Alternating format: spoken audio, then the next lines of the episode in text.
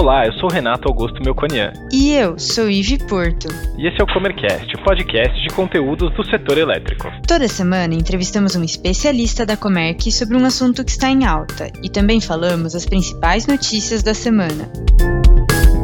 Na última semana, o setor elétrico ficou movimentado com a aprovação da medida provisória 998. Buscando aliviar os impactos nas tarifas de energia devido às medidas de enfrentamento à pandemia da Covid-19 e à inclusão da continuidade das obras da usina nuclear Angra 3, a medida trata de temas importantes para o mercado de energia. E para explicar mais sobre essa medida e como ela vai afetar o consumidor de energia, convidamos Oscar Ferrari Neto, da equipe comercial do nosso escritório de Florianópolis, para o episódio do Comercast.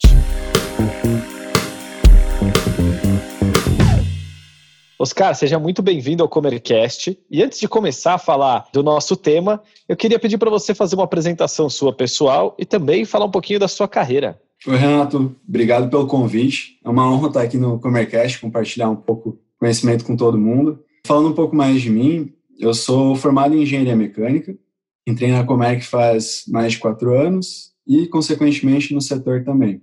Hoje eu trabalho aqui no escritório de Florianópolis, na parte de negócios. Então, a gente busca fazer novas parcerias com empresas que queiram migrar para o mercado livre de energia. Tal do consumidor, que a gente vai falar bastante hoje.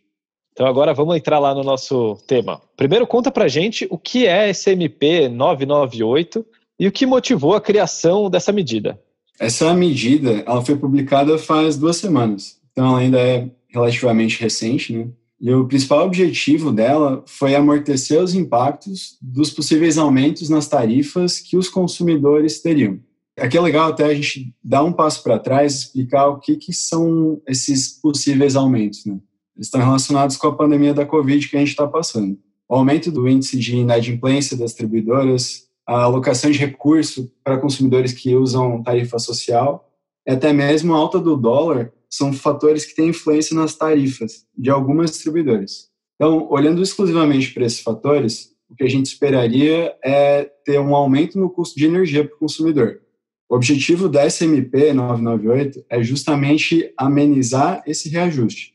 Então, fazer com que nesse momento que é difícil para todos, né, o consumidor não tenha que pagar mais. E aqui, Renato, é legal também lembrar que nesse mesmo ano a gente já teve uma grande MP no setor elétrico, foi a 950. Ela foi publicada lá em abril, já faz tempo, e ela perdeu a validade em agosto, porque não foi votada. Então, ela teve vigência nesse período, né? Várias ações foram tomadas, mas em agosto, por não ter sido votada, ela perdeu a validade. Maravilha, obrigado pela explicação inicial olhando para essa MP, quais são os principais pontos que vão ser abordados nessa medida e o que, que muda, de fato? Essa MP traz uma diversidade muito grande de assunto. Então, assim, só para ter uma noção, ela fala de descontratação de CCAR, fala de continuidade de obra de Angra 3, passa por comercializador varejista, recurso de P&D, alívio nas tarifas para o consumidor no Norte e no Nordeste e até mesmo aumento de custo na conta consumo de combustíveis.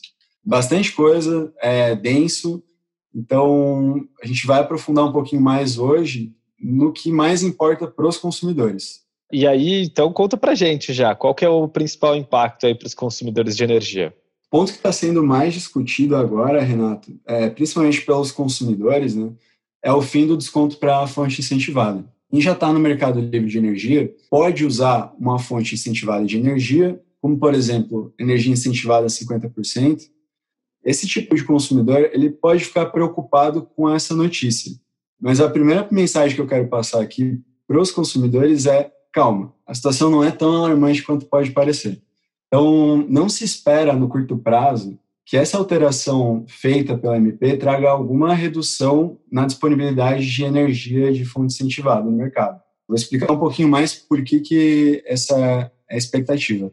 Essa não é a primeira vez, Renato, que o governo deixa bem clara a intenção de terminar com o desconto. O assunto já foi falado na CP 33 de 2017 e no PLS 232, que foi em 2016. O subsídio desse desconto ele é dado para os consumidores que usam a energia incentivada no Mercado Livre. Esse subsídio entra na composição de uma parcela da tarifa chamada CDE, que significa Conta de Desenvolvimento Energético. essa parcela ela é paga pela maioria dos consumidores. Ao terminar com desconto, o objetivo é acabar com o benefício de uma minoria para conseguir reduzir as tarifas da maioria dos consumidores. Então, um outro argumento também que dá força para esse movimento de, de fim do desconto é a maior competitividade entre fontes de energia, que esse cenário mudou muito aí nos últimos anos. Né? Agora que eu dei um contexto um pouco maior sobre o que é CDE, da onde que vem esse desconto e quem que paga, vamos voltar para a MP998. Esses descontos da TUSD e da TUSD, eles não vão ser aplicados quando ocorrer a prorrogação das outorgas que estão vigentes para todos os empreendimentos de fonte incentivada. Em termos práticos, imagina que tem uma usina que vende energia incentivada e que a outorga dela acabe daqui a 20 anos. Até 2040, essa usina vai poder vender energia incentivada. Só a partir da prorrogação que vai terminar o desconto. Então, por isso, não precisa ficar tão preocupado com isso agora. Né? E até lembrando que a novidade agora da MP é para a inclusão dessas fontes hídricas, PCH e CGH, porque solar, eólica, biomassa e cogeração qualificada já estava previsto por lei, o término do desconto. Falando um pouco mais também das usinas de operação, a partir de 2010 a gente percebeu um crescimento grande na quantidade de usinas que estavam vendendo energia de fonte incentivada. Fazendo a mesma lógica, dando uma ordem de grandeza aí de um, uma outorga de 30, 35 anos, está falando que esses contratos, né, essa permissão, essa outorga vai terminar só lá para 2040, 2045. Até lá, continua a mesma coisa, vendendo energia com o desconto que já é feito hoje. Então, volto a falar, não é esperado que num curto espaço de tempo a disponibilidade de energia incentivada caia. Então, espero que isso tranquilize um pouco os consumidores. Às vezes, é um pouco alarmante ver uma notícia, ver um, um destaque falando que vai acabar o desconto. Mas calma que existe uma transição planejada para isso. Tem um pouco de preocupação, um pouco de, de notícia boa para os consumidores, né? E até por isso você pediu calma. Mas e para os outros agentes? Como que eles estão enxergando essa medida? É uma MP que, como eu falei antes, tem muitos assuntos. Então, surgem opiniões de todo tipo diferente. Essa semana saiu uma notícia de que já foram feitas 205 sanções por essa MP. Vou entrar em alguns pontos para explicar o que, os agentes estão falando. Então, primeiro, continuando nessa parte de fonte incentivada, já era esperado que esses subsídios caíssem ou fossem reduzindo. Né? O grande ponto que tem aqui, Renato, é a incerteza do que, que vai ser o novo benefício das fontes de energia, enfim, que colaboram com a baixa emissão de gases causadores de efeito estufa. Né?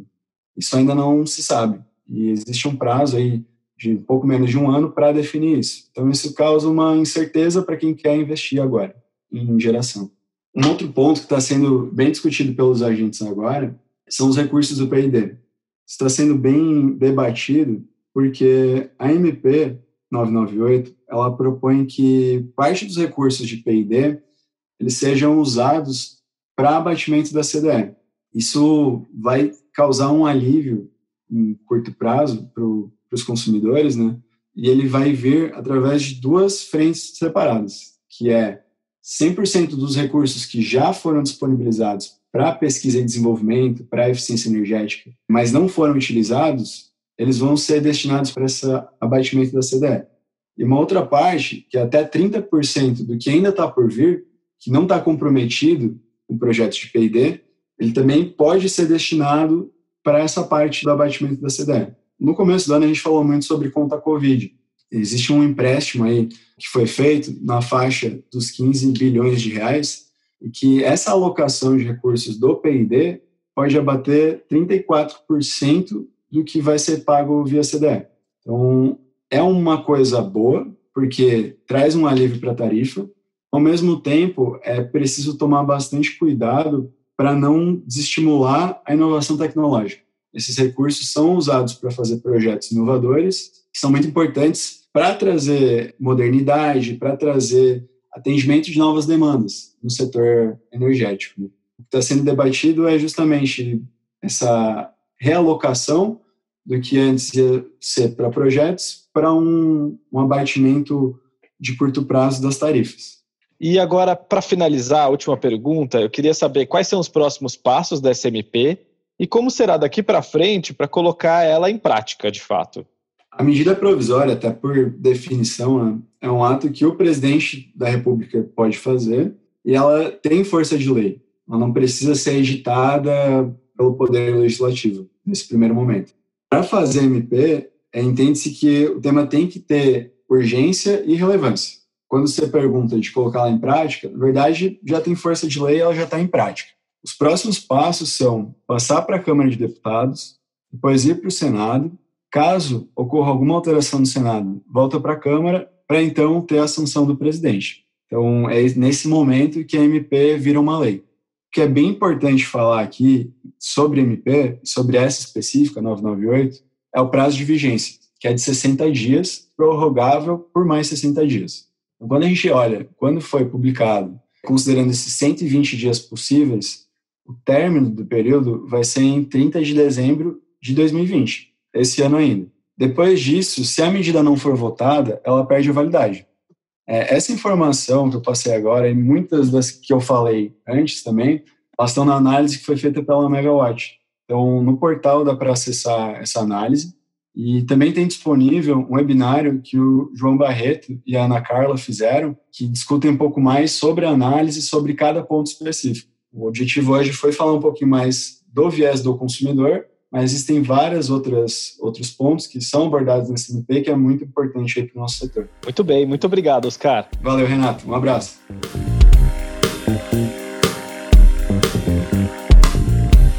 E agora vamos às principais notícias da semana.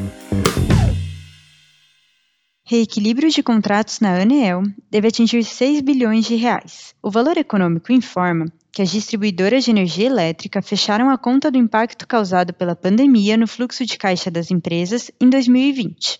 Elas calculam a necessidade de um reequilíbrio econômico-financeiro de até 6 bilhões de reais em seus contratos. A Associação Brasileira de Distribuidores de Energia Elétrica, que reúne 40 distribuidoras do país, estima redução média entre 20% e 25% no EBITDA das companhias.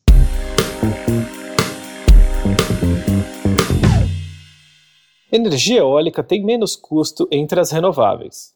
Estudo realizado pela Câmara de Comercialização de Energia Elétrica a pedido da ANEL conclui que a energia eólica é a mais barata entre as energias renováveis de geração grupo que inclui ainda as pequenas centrais hidrelétricas, solar e biomassa. Os dados divulgados pelo valor econômico referem-se aos projetos já em operação no ambiente de contratação regulada e compreendem o período de 2015 a 2019.